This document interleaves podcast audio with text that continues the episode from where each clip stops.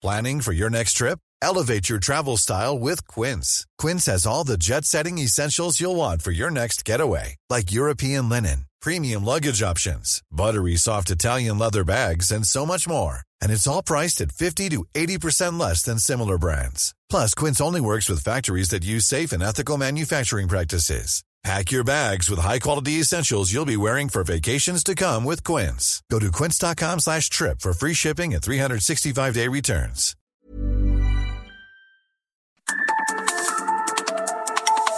De norte a sur, las coordenadas de la información. Con Alejandro Cacho.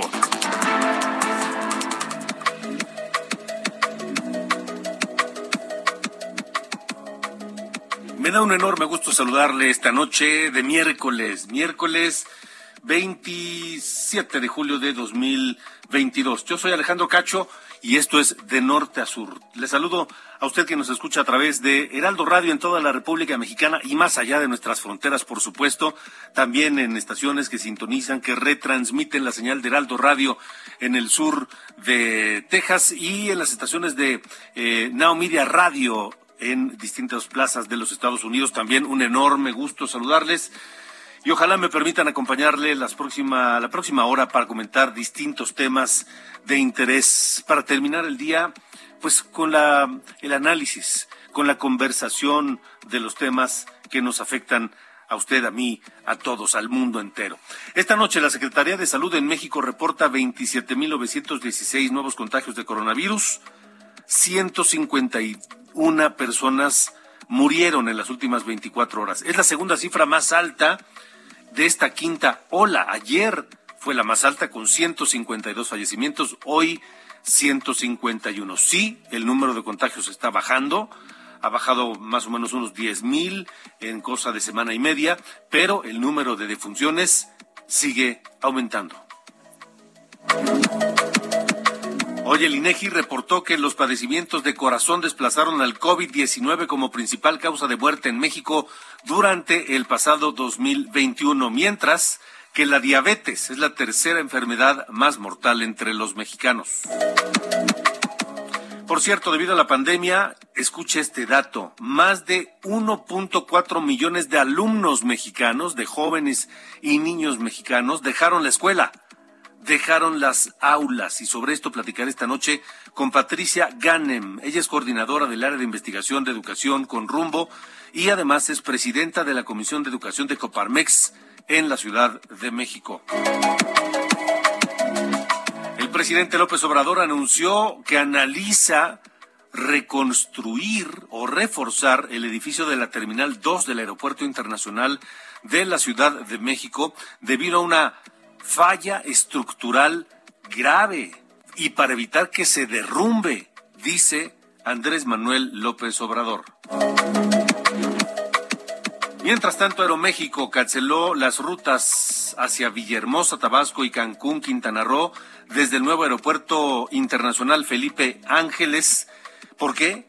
Pues por, por, lo que iba a pasar y por lo que va a seguir ocurriendo, la poca afluencia de pasajeros. En compensación, Aeroméxico informa que abrirá nuevas rutas desde la IFA, Acapulco, Guadalajara, Mérida, Monterrey, Oaxaca y Puerto Vallarta. También esta mañana el presidente López Obrador dijo algo que está simbrando ya, eh, pues en algunas eh, organizaciones empresariales, en algunas eh, también dependencias gubernamentales y que están simbrando en distintos sectores del país. ¿Qué dijo López Obrador? Dijo, vamos a pasar de la fase de austeridad republicana a una superior, que es la pobreza franciscana. Ya no solo austeridad, ahora pobreza franciscana Vamos a llevar a cabo medidas de austeridad adicionales, dice el presidente de la República, pero en estos momentos de situación económica tan complicada en el mundo entero y por supuesto con mayor eh, intensidad en México, ¿eso es lo que requiere la economía del país? ¿Que el gobierno se contraiga y que pase a la pobreza franciscana, a una casi casi economía de guerra. Estaré platicando sobre esto con Leonardo Núñez. Él es director de la Unidad de Investigación Aplicada de Mexicanos contra la Corrupción y la Impunidad. Marcelo Ebrard, el canciller, afirmó que México trabaja ya en los argumentos que presentará ante Estados Unidos y Canadá en la consulta en materia energética en el marco del tratado comercial.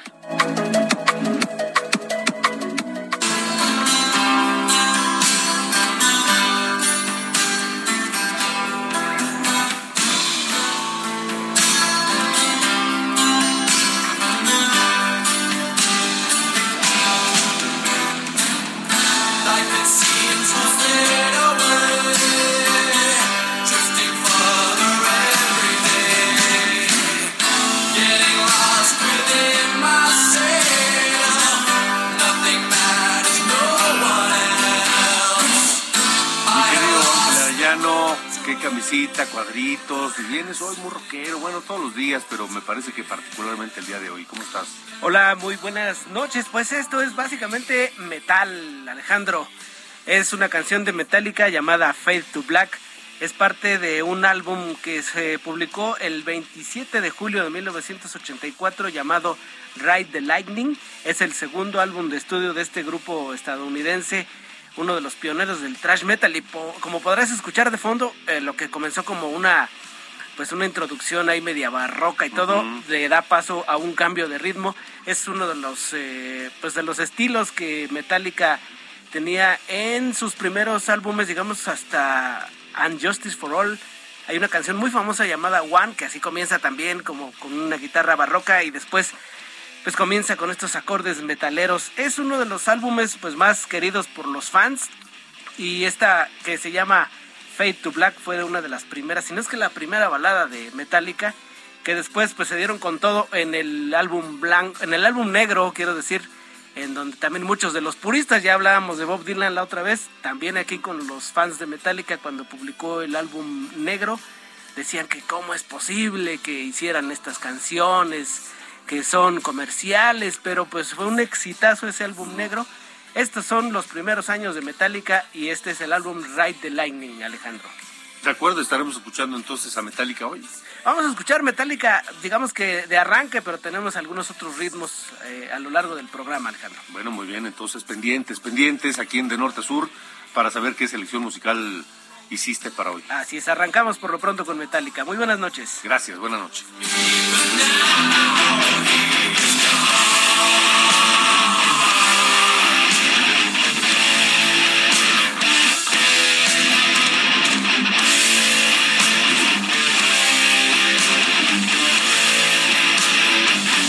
De norte a sur, con Alejandro Cacho. Esta noche se lleva a cabo una cena en Palacio Nacional que nos recuerda aquella otra también en Palacio Nacional, cuando fueron convocados distintos empresarios del país para pues invitarlos, hacerles una amable invitación a comprar boletos para la rifa del avión presidencial. ¿Se acuerdan cuando les dijeron, bueno, ustedes son empresarios tan exitosos y que tienen tanto dinero y que tienen tantos empleados, pues ¿por qué no pues nos compran X número de boletos de la rifa del avión presidencial y los reparten entre sus trabajadores para que tengan la oportunidad de participar en la rifa del avión? Que el avión ahí sigue, ¿verdad? El avión ahí está.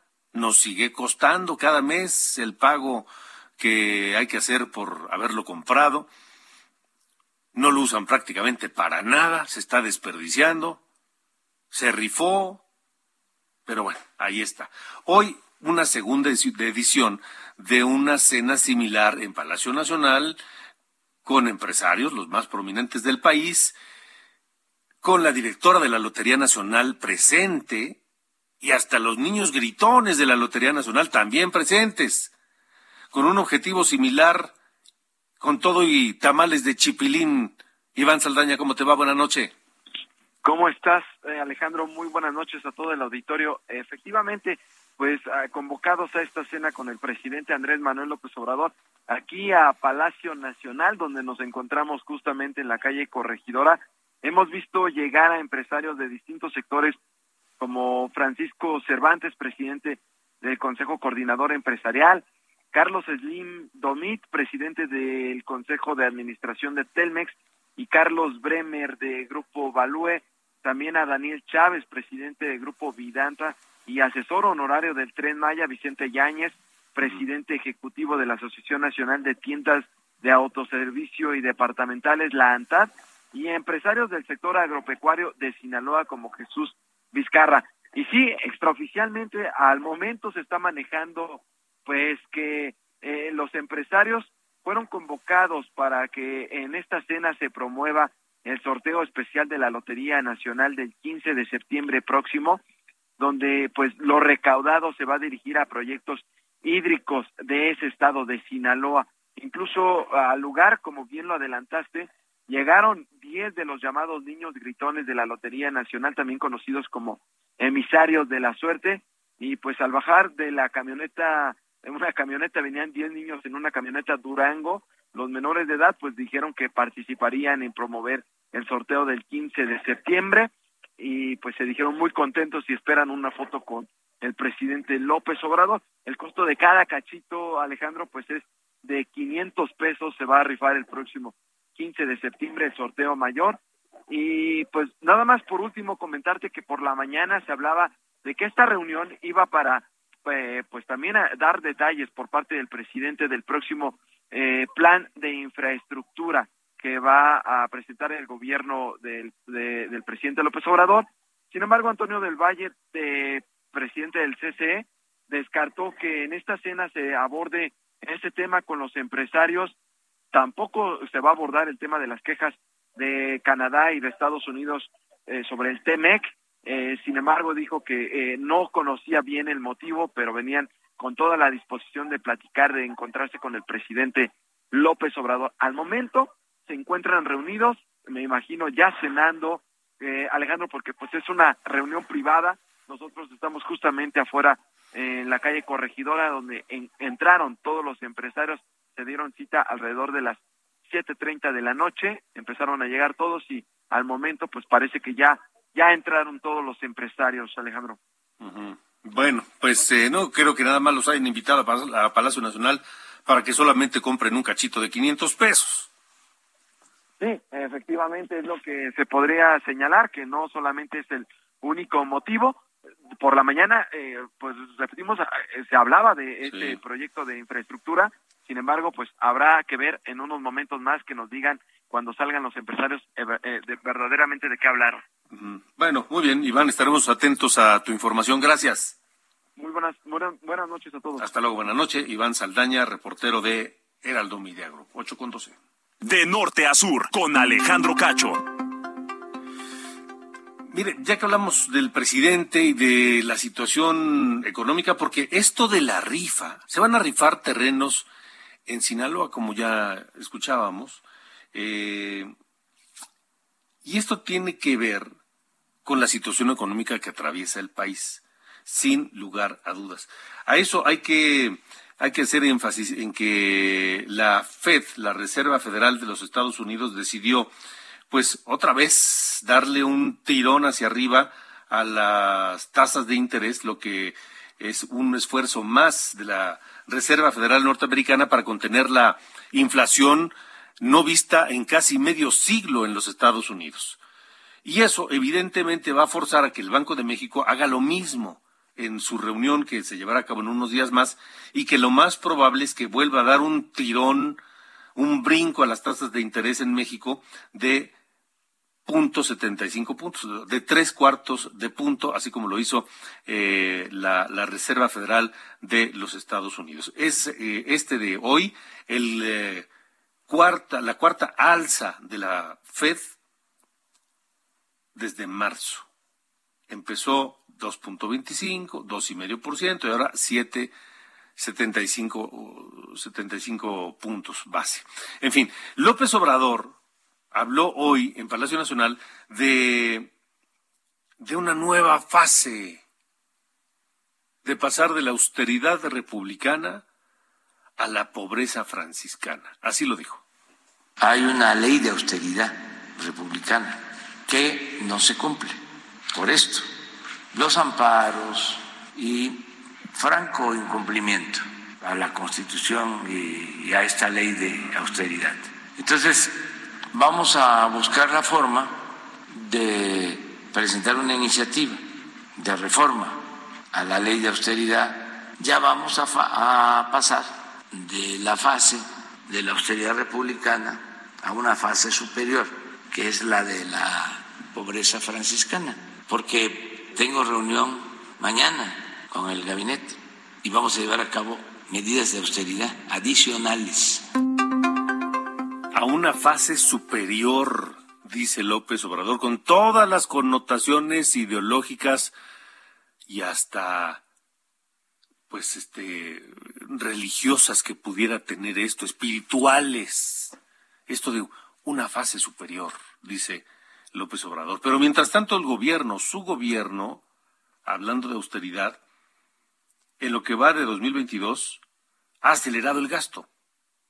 Se han asignado más de 722 mil millones de pesos a través de 77 mil contratos, que en su gran mayoría son adjudicaciones directas. Y algunos de ellos y muchas otras operaciones representan incluso irregularidades. Por cierto, Compranet, este mecanismo de transparencia y rendición de cuentas de cómo se gasta el gobierno nuestro dinero, sigue caído. Sigue habiendo total oscuridad en cómo se gasta el gobierno nuestro dinero desde el 15 de julio hasta el día de hoy y quién sabe hasta cuándo más. ¿Cómo maneja el gobierno mexicano nuestro dinero? Se lo pregunta Leonardo Núñez. Él es director de la Unidad de Investigación Aplicada de Mexicanos contra la Corrupción y la Impunidad. Leonardo, ¿qué tal? Buenas noches. ¿Qué tal? Muy buenas noches. Encantado de poder platicar contigo. Esto de la austeridad republicana y luego la fase superior de la pobreza franciscana, ¿no va un poco en contrasentido de este gasto acelerado de 722 mil millones de pesos? Pues ciertamente, eh, aunque pues no sería la primera y seguramente no será la última vez que los datos discrepan con el discurso presidencial. Eh, y en este caso, pues estamos eh, hablando a partir de una investigación que realizamos con los datos de Compranet. Y como bien mencionas, estamos hoy en el día 12, que la plataforma está fuera de servicio, de probablemente 30 días como mínimo que se espera que durará. Y afortunadamente antes de que se cayera el sistema, por decirlo de alguna manera, eh, nosotros logramos descargar toda la información de Compranet y procesarla, justamente para crear un sitio en nuestra página de Mexicanos contra la Corrupción que se llama justamente Nuestro Dinero, así compra el gobierno. Y ahí lo que hemos hecho es precisamente procesar la información del primer medio año de 2022 para identificar cuánto está gastando el gobierno y efectivamente ahí lo que vemos es eh, hoy, hoy en día el gobierno está más de lo que sucedía en otros momentos en términos de contratos. Entre 2010 y 2022, en promedio, el gobierno gastaba alrededor de 692 mil pesos por minuto en términos de contratos. 692 mil pesos. Cuando llegamos al, dato de 2022, ese ese promedio sube hasta 2.7 millones de pesos cada minuto. Entonces, ah, por ejemplo, de, 600, de 692 mil a 2. ¿Qué me dijiste? 7 millones. ¿2.7 millones? Exactamente, entonces claramente hay, hay una mayor intensidad o una mayor cantidad de recursos que se están contratando y eh, hay una multiplicidad de, de, hallazgos en toda esta fuente, en esta información, entre las que destaca que, por ejemplo, al, mismo tiempo que están gastando más, hoy se están entregando esos recursos a la mitad de proveedores de lo que lo hacían en el tercer pasado. Eso quiere decir que el gobierno está gastando más dinero, lo está concentrando en menos manos y, como bien mencionabas también, el método favorito para asignar la mayoría de los contratos es la adjudicación directa. En este caso, la estadística para este primer semestre de 2022 es que 78 de cada 100 contratos se están asignando por medio de la adjudicación directa. 78 de cada 100, Leonardo. ¿Y, ¿Y cómo era antes? Estamos platicando con Leonardo Núñez, director de la Unidad de Investigación Aplicada de Mexicanos contra la Corrupción y la Impunidad. ¿Cómo era antes? Eh, 78 de 100 contratos hoy del gobierno son adjudicación directa. ¿Antes cómo era? Desafortunadamente, era muy similar la cifra, ¿no? Si, si volteamos hacia el año anterior, por ejemplo, eran 81 en 2021, 78 en 2020, 80 en 2019, 78 en 2018, 82 en 2017 y así seguimos. Siempre el promedio se queda alrededor del 80%. Entonces, o sea, igual que eh, con los neoliberales que tanto le disgustan al presidente. Así es, este, este es uno de los hallazgos que venimos también identificando desde hace tiempo y hoy solamente lo, lo reconfirmamos, ¿no? Desafortunadamente, pues se sigue manteniendo la misma línea cuando echamos la, la, la gráfica hacia atrás, casi casi es una línea horizontal con respecto a los dos sexenios anteriores, ¿no? Lo cual nos evidencia, pues, una triste continuidad en lugar de una ruptura con esa tradición de dar ocho de cada diez contratos por dedazo. Va, y ¿qué va a pasar ahora? Es, es decir, este, este hoyo negro eh, de, de, Compranet de estos días, tal vez un mes o tal vez más, eh, quién sabe qué esté pasando en todo este tiempo, ¿no? Claro, es, eh, precisamente por eso eh, no solamente este proyecto, sino la denuncia de lo que está pasando con Compranet es tan importante, porque justamente si tomamos los datos de 2022 como nuestro punto de referencia, por cada día que la plataforma está fuera de servicio, dejamos de seguirle la pista a 429 contratos diarios y a 3.888 millones de pesos, casi 4.000 millones de pesos cada día. Eh, entonces, cuando uno va multiplicando eso por dos, tres, cuatro, treinta y tres días, que es lo que se supone que va a tardar en, en, en, en eh, estar activa la plataforma, al final de ese periodo le habremos, habrán, se habrán firmado alrededor de catorce mil contratos, se habrán uh -huh. otorgado alrededor de ciento veintiocho mil millones de pesos, que eso, para tratar de dar una, una dimensión, eso es casi diez veces el presupuesto del INE para un solo año. Sí. Eh, toda esa cantidad de recursos se habrán gastado sin que hayamos podido seguir en la pista. ¿Por qué? Porque no hay una plataforma en la cual se pueda seguir la información. Ahora, Leonardo. Cuando la reactiven, nos tendremos que reactivar, pero hoy no sabemos. Dime una cosa, Leonardo. Eh, ¿Se está gastando mejor el dinero hoy que en el pasado? Creo que eh, esa es una parte que justamente las métricas que estamos identificando es que los vicios del pasado no han desaparecido, porque no solamente se trata de que haya adjudicaciones directas, se trata de que este gobierno sigue entregando recursos, por ejemplo, a las empresas fantasma, ¿no? Lo cual es algo que debería ser absolutamente inconcebible, mm. eh, pero hoy seguimos encontrando eh, empresas fantasma en los contratos del gobierno.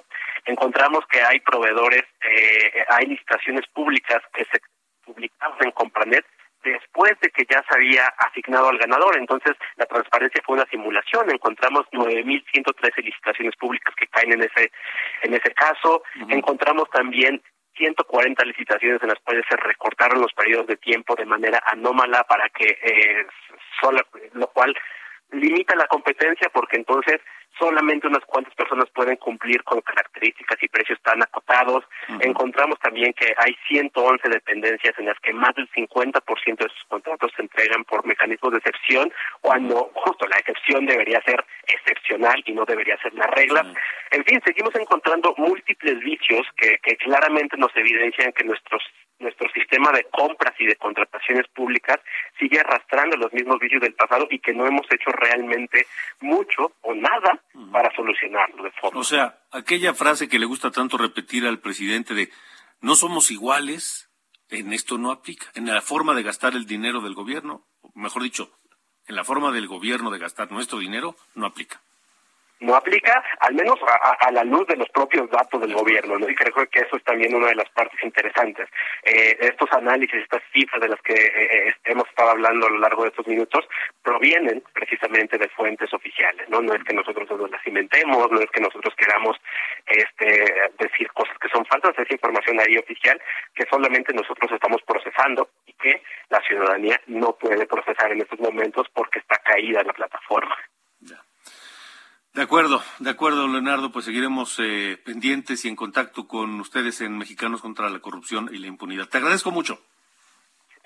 Solo invitar a tu auditorio a que revise sí. nuestro dinero en la página contralacorrupción.mx. ¿Otra vez porque se cortó? En contralacorrupción.mx, ahí está un sitio específico que se llama Nuestro Dinero, así compra el gobierno. Contralacorrupción.mx y ahí está el sitio. Muy bien. Leonardo Núñez, gracias. Muy buenas noches. Hasta luego, buenas noches. Súbele, súbele, súbele.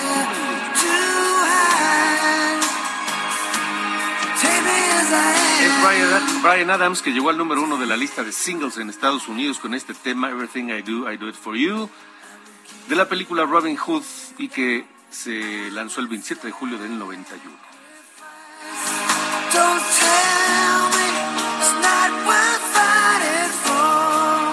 Pausa, regresamos a de norte a sur. Tenemos mucho más, no se va. De norte a sur. Con Alejandro Cacho.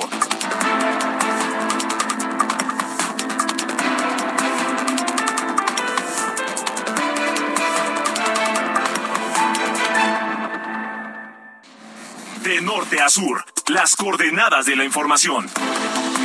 Con Alejandro Cacho. Hey, it's Ryan Reynolds, and I'm here with Keith, co star of my upcoming film, If, only in theaters, May 17th. Do you want to tell people the big news?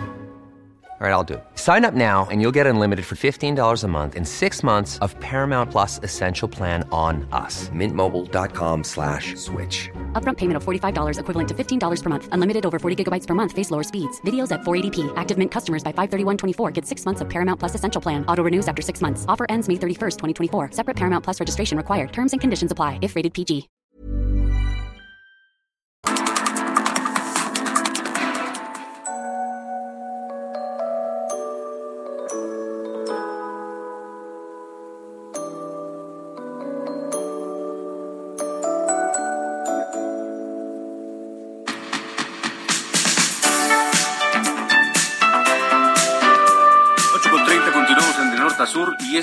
Acordes son inconfundibles. Solo de escucharlos identificamos inmediatamente que se trata de Madonna. Madonna y su Borderline, que es el tema que le da nombre a este álbum que fue lanzado el 27 de julio de 1983, su primer álbum de estudio, Borderline.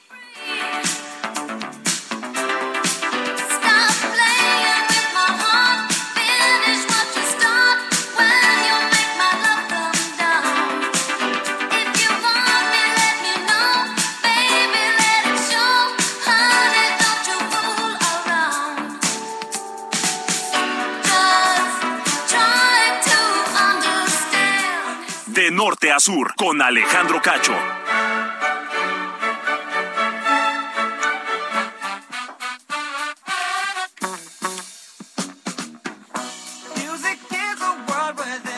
Si hay alguien que es la imagen viva del desparpajo, es Carlos Allende, Sir Allende.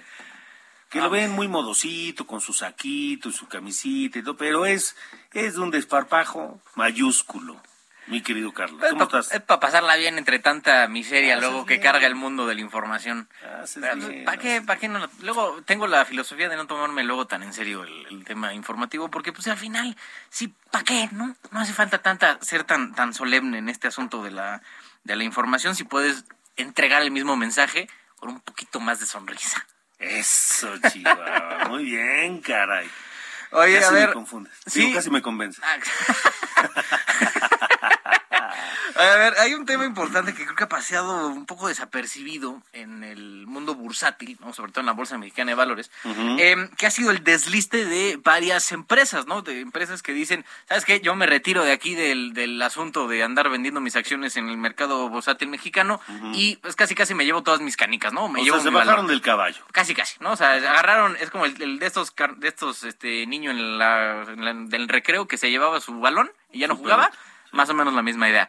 Eh, ¿Qué empresas ya lo han hecho? Bachoco, Lala, Sanborns está en proceso, Aeroméxico, Elementia, Fortaleza, Ienova, Biopapel, Pochsteca, Maxcom y General de Seguros. Todas ya dijeron, ahí se ven, yo me eh, con mis fichitas y ya no juego en el mundo bursátil. ¿Por qué está pasando? Porque estas personas, es, bueno, los dueños de las empresas, consejos de administración y demás, están viendo que el valor en el mercado, o el mercado de las de acciones aquí en nuestro país, no refleja el valor de las empresas, al menos ellos así lo ven. Que sí un poco tienen algo de razón, porque en los últimos 20 años el valor en total de las empresas mexicanas ha caído 50%. O sea, el tema bursátil. Entonces, eh, pues sí están diciendo como, oye, esto me está saliendo peor, ¿no? El tener mis acciones aquí en, en o, haberme convertido en empresa pública, pues sí me sale peor. Entonces, mejor dicen, vamos para atrás. Eh, a esta lista que ya acabo de, de dar, podrían sumarse ICA, no la empresa constructora, Altos Hornos de México, Crédito Real, que está ahí en un rollo de reestructura también financiera, Grupo Posadas, Santander y Banamex. Eh, que ahí Banamex, digo, va a ser el rollo de la, de la venta, entonces vamos a ver cómo queda el asunto con los nuevos dueños, pero al final eso es lo que está pasando en el mundo bursátil mexicano. Y en parte tiene que ver que eh, este 2022 la Bolsa Mexicana de Valores lleva 11.28% abajo en lo que va del, del, año, no siendo hoy 27 de julio, eh, llevan 11.28% abajo de cómo empezaron en enero. Entonces, parece que en, la parte bursátil, en la parte de las acciones, la cosa se está poniendo bastante, bastante densa en, eh, en, México, ¿no? Ya veíamos un reflejo un poco del tema de la recesión actual y o esperada en el futuro. Sí, no hay un solo indicador que haga imaginar que la situación va a mejorar eh, próximamente. No, ni siquiera. Están diciendo un mejor marginal de ayer el Fondo Monetario Internacional en sus proyecciones para, para este año, pero la verdad es que sí, la cosa se pone se va a poner canija este año y el siguiente. Ya veremos el 24. De acuerdo, muy bien. Gracias, gracias, Sir Allende. Señor, un absoluto placer. Igualmente. Fuerte abrazo. De norte a sur, con Alejandro Cacho al inicio del, programa, cuando son las ocho con cinco, tiempo del centro de la República Mexicana. Por cierto, maneje con cuidado porque, ah, cómo ha estado lloviendo todo el día de hoy en la parte centro del país, en lo que es eh, la Ciudad de México, el Valle de México, Estado de México, Hidalgo, Puebla, Morelos, este, ha estado lloviendo, Tlaxcala, ha estado lloviendo y de manera intensa en algunas zonas. Le estaremos dando reporte en unos minutos más. Ocho con cinco. Les decía que la organización Educación con Rumbo detectó que más de 1.4 millones de alumnos dejaron las escuelas en los últimos dos años. Esto coincide justo con el tiempo que llevamos de pandemia de COVID. Hoy me da mucho gusto saludar a Patricia Ganem, coordinadora del área de investigación de educación con rumbo y presidenta de la Comisión de Educación de Coparmex en la Ciudad de México, que es eh, parte importante de este, de este estudio. Eh, Patricia, gracias por estar con nosotros. Buenas noches. Muy buenas noches, un abrazo muy fuerte. Igualmente, Patricia, ¿cómo llegaron a esta conclusión? ¿De dónde salieron estos datos? 1.4 millones de niños y jóvenes es muchísimo que dejaron la escuela, ¿no? Es muchísimo. Hicimos el, comparativo del ciclo escolar 19-20, 2021 y de ahí obtuvimos que habían abandonado algún grado escolar de algún nivel educativo, 815.740 alumnos, y luego hicimos ese mismo comparativo con el ciclo escolar 2021 para ver si se habían reincorporado, no fue así, y luego hicimos el comparativo con el último eh, nivel educativo 2021 y nos resultaron que en este eh, en, este comparativo fueron 607.413 sumadas las dos cantidades haciendo estas estos cruces de información pues nos da ese 1.4 millones ¿Y dónde están esos alumnos? ¿Dónde están esas niñas, muchachas, jóvenes que estaban en, estudiando y que hoy, hoy sabemos dónde están? Pues el, algunas tendencias, algunos otros estudios, algunos otros eh, comparativos nos eh, señalan que buena parte de ellos están en cuidados de orden eh, doméstico, que están haciéndose cargo de o hermanos menores o están haciéndose cargo de la casa, porque las madres, los padres otros adultos pues salieron a trabajar. Algunos de ellos están en la economía informal, asunto que ha aumentado muchísimo, Alejandro, en nuestro país.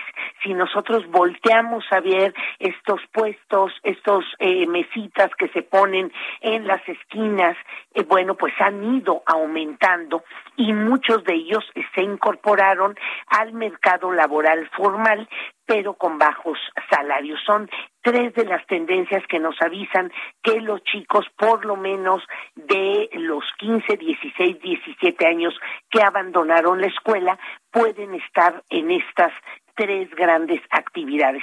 Los niños menores, eh, hubo un abandono muy fuerte de chiquillos de preescolar, se encuentran en el cuidado o bajo el cuidado de los abuelos o de familiares, no necesariamente en el lugar donde viven los padres, de aquellos para poder sostener pues sus hogares han tenido que incorporarse a actividades pues ya eh, formales. O sea, básicamente hay dos razones primordiales porque, que motivaron el abandono de 1.4 jóvenes y niños de las escuelas, que son la economía, la necesidad económica, la necesidad de, de, de, trabajar para llevar sustento a la casa, o eh, la necesidad de estar en casa cuidando a otros niños o cuidando tal vez, no sé, quiero pensar, a los abuelos o, o alguna otra actividad así. Es decir, los motivos de la pandemia, pues. Sí, se confirman de estas dos grandes tendencias. Ahora, Patricia, estamos platicando con Patricia Ganem, coordinadora del área de investigación de educación con rumbo y presidenta de la Comisión de Educación de Coparmex Ciudad de México. Este, eh, la pandemia nos golpeó de distintas maneras. Y no solo la pandemia, sino la reacción del gobierno ante ella la falta de apoyos del gobierno para evitar que desaparecieran muchos puestos de trabajo, muchas micro, eh, micros y pequeñas empresas que dejaron a mucha gente sin empleo y que obligó eso a sacar a los, a los hijos de la escuela o a obligarlos a quedarse en casa para cuidar de otros niños o de, o de, o de algún otro miembro de la familia, habría sido distinto, este número hubiera sido menor de haber tomado otras decisiones desde el gobierno? Yo creo que sí, Alejandro. A mí me parece que eh, al principio de la pandemia eh, hubo mensajes muy claros. Las familias que tuvieron que comprar eh, equipo tecnológico para poder conectar a los hijos fue una primera señal. Familias que no podían comprar dos o tres o cuatro máquinas, incluso hubo un desabasto de computadoras y de laptops, eso fue real a nivel mundial. Entonces, eso ya era un gran motivo para avisar y generar decisiones relacionadas con eso. Si bien hubo los programas eh, por televisión, también ahí hubo un segundo aviso. El 7% de la población, en el caso mexicano, no tiene eh, televisiones analógicas, es decir, no puede conectarse a los sus dispositivos televisivos para ver la televisión. Entonces, ahí teníamos otro gran grupo que estaba eh, desprovisto. La siguiente señal fue cuando los chicos empezaron ya no a asistir a clases o no contestar los correos o no tener contacto ni con sus compañeros ni con el profesor por las diferentes razones. No, los niños pequeños era muy difícil que pudieran responder a eh, programas a distancia. Entonces, todas esas primeras señales, me parece que hubo un silencio, hubo una ausencia de las autoridades para generar los apoyos e, incluso cuando las señales ya eran muy claras. A mí me parece que si se hubiera hecho todo un esfuerzo de conectividad, de capacitación, de compra de eh, materiales de seguimiento a los alumnos, la realidad hoy sería diferente. Ahora, Patricia, ¿hay algún esfuerzo desde eh, el gobierno para, para recuperar esa matrícula, ese 1.4 millones de niños, niñas, jóvenes que dejaron las escuelas? Pues ha habido declaraciones por parte de las autoridades donde se solicita a los padres mandar a los hijos a la escuela, donde se pide a los propios maestros un esfuerzo mayor por contactarlos, por eh, invitarlos a regresar, pero pues Alejandro, esto es totalmente insuficiente. No basta una recomendación a los maestros, los maestros, los directores han hecho lo que han podido, los padres de familia, por supuesto, que me parece que no tienen una intención de no mandar a los hijos a la escuela, pero la realidad ya de los hogares, la realidad de la movilidad, del gasto que esto genera, pues es totalmente distinto. Hay recomendaciones, hay dos o tres líneas que ha señalado eh, la autoridad federal, pero son básicamente solicitudes eh, donde el esfuerzo que tiene que hacer el profesorado y los padres de familia es mayor. Yo ahí no veo un apoyo real ni claro. Patricia Ganem, ojalá que pronto veamos a todos esos niños de regreso en las, en las escuelas. Gracias por haber estado con nosotros. Al contrario, gracias por interesarse en el tema. Hasta luego, buenas noches. Miren, nada más les doy unos datos. Imagínense, 1.4 millones de niñas, niños, jóvenes que dejaron las escuelas.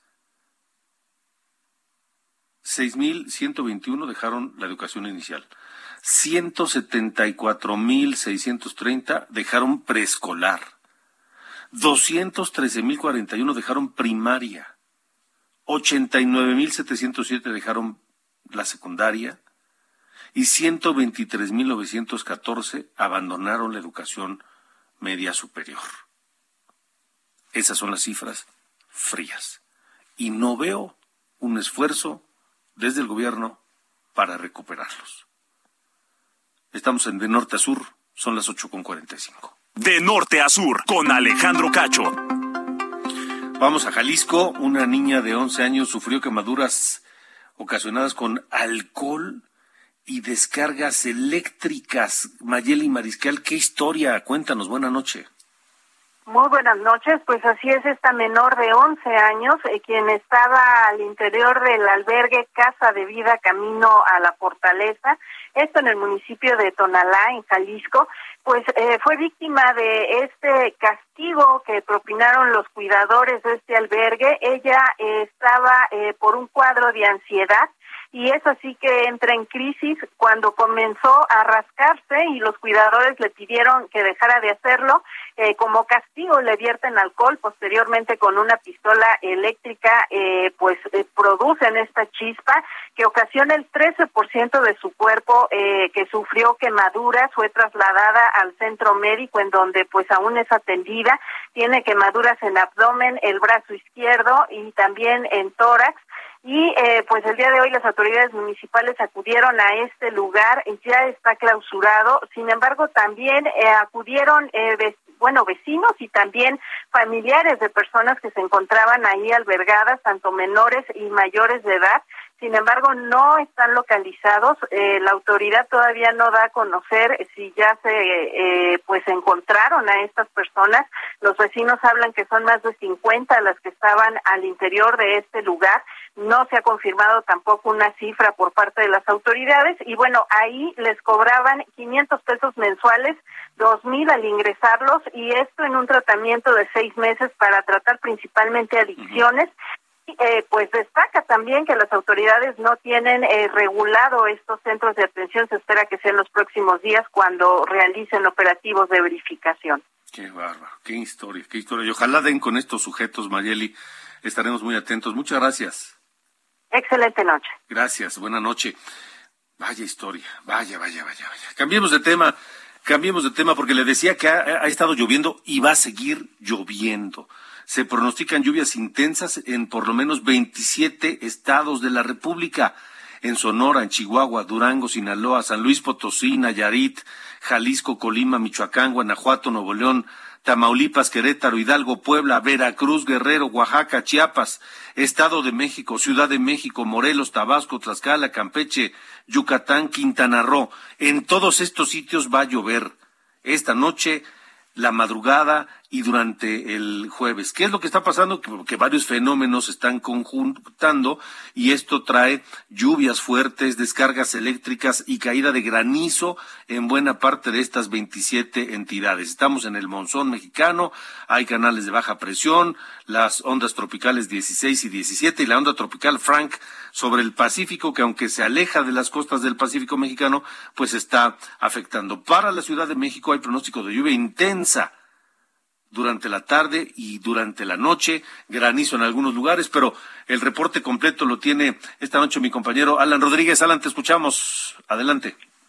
Hola, ¿qué tal Alejandro? Amigos, muy buenas noches. Pues como ya lo mencionas, el día de hoy en la Ciudad de México y principalmente en la zona suroriente se registró una fuente tormenta y por este motivo en estos momentos continúa la limpieza de domicilios y algunos establecimientos comerciales en la colonia Zapotitlán y la colonia La Conchita, donde la lluvia registrada esta tarde dejó severas inundaciones.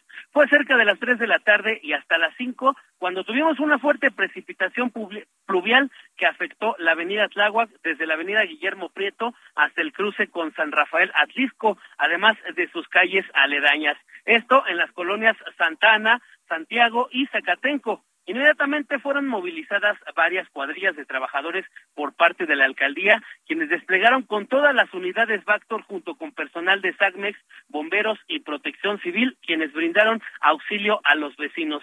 Por lo menos 24 vehículos quedaron bajo el, agua y varados durante algunos minutos, ya que el agua alcanzó un nivel de más de metro y medio de altura. En las viviendas aledañas, los afectados tuvieron que sacar el líquido de sus domicilios y el servicio del Metrobús paró cerca de tres horas. Recordemos que en esta zona se tiene el servicio de Metrobús alternativo ante el cierre de la línea 12. Fue gracias a las labores de desasolve que se logró restablecer ya en estos momentos la circulación. Ocurrió hace unos minutos cuando finalmente el nivel del agua dejó eh, pues bajó aproximadamente a los 20 centímetros y con esto ya inicia el inicio de vehículos avanzando con rumbo hacia la zona de Milpalta y también con rumbo hacia la zona de Periférico. Por lo pronto es el reporte que tenemos y continuamos dando seguimiento a las lluvias que se registraron el día de hoy en la Ciudad de México. Las pendientes. Continuamos al pendiente. Pendiente, pendiente, sí, lluvia intensa y lluvia eh, con granizo en algunas zonas y esto va a continuar la noche de hoy y la madrugada del jueves.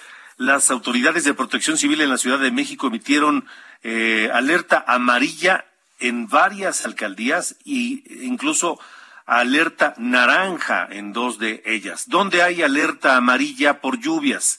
En Álvaro Obregón, en Azcapotzalco, Benito Juárez, Coyoacán, Coajimalpa, Iztacalco, Iztapalapa, Magdalena Contreras, Milpalta, Tlalpan y Venustiano Carranza. Alerta amarilla en esas eh, alcaldías. Donde hay alerta naranja, es decir, un nivel de alerta aún más, eh, más grave en las alcaldías Cuauhtémoc y en Gustavo A. Madero. Es lo que se reporta por parte de Protección Civil esta noche de miércoles. Así que tome sus precauciones. Hay que evitar tirar basura en la vía pública porque pues eso tapa las coladeras y provoca los encharcamientos y las inundaciones. El metro de la Ciudad de México informó que el ingreso de agua de lluvia que usuarios captaron en la estación Jamaica de la línea 4 fue porque accedió por la zona de, del techumbre, es decir, el agua se coló por el techumbre, donde se encuentra un respiradero eh, que, es parte del diseño de la estación, es decir,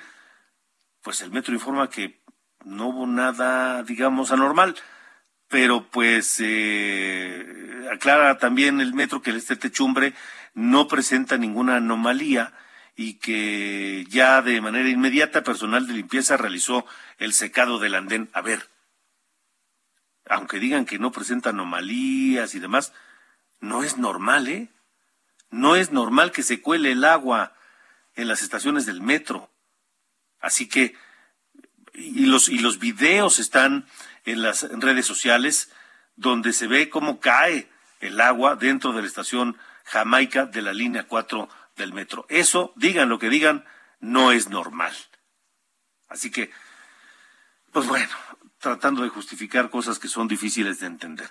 Eh, además de seguir las recomendaciones de protección civil, hay que evitar, le decía, tirar basura en la vía pública, no tirar grasas al drenaje, barrer las coladeras y, por supuesto, un llamado a la gente que vive en zonas vulnerables, que vive en taludes, que vive eh, en, cerros, que vive en zonas de alto riesgo, hay que prevenirse. Si viven cerca de presas, de barrancas, de cauces de ríos, hay que buscar zonas seguras, zonas de refugio, porque estas lluvias van a continuar y como le digo, las, eh, las lluvias van a seguir esta noche de miércoles y la madrugada del jueves. Así que tome, tome todas las precauciones. Estamos llegando al final esta noche de de norte a sur. Pero ¿qué tenemos antes de irnos para la música? A ver, súbele mi querido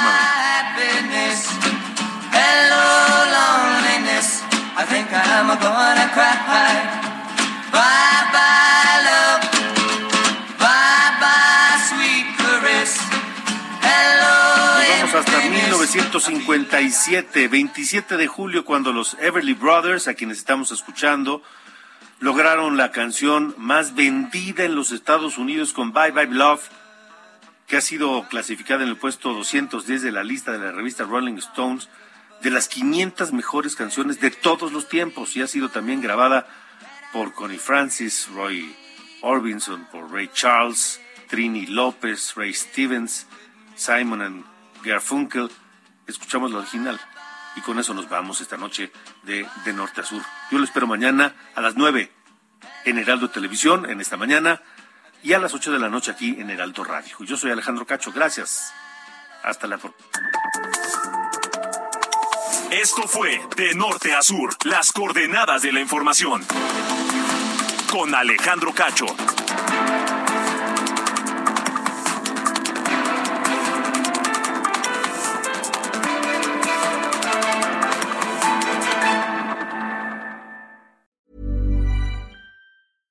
Ever catch yourself eating the same flavorless dinner three days in a row?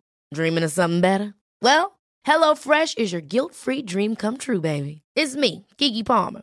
Let's wake up those taste buds with hot, juicy pecan-crusted chicken or garlic butter shrimp scampi. Mm. Hello Fresh. Stop dreaming of all the delicious possibilities and dig in at HelloFresh.com. Let's get this dinner party started.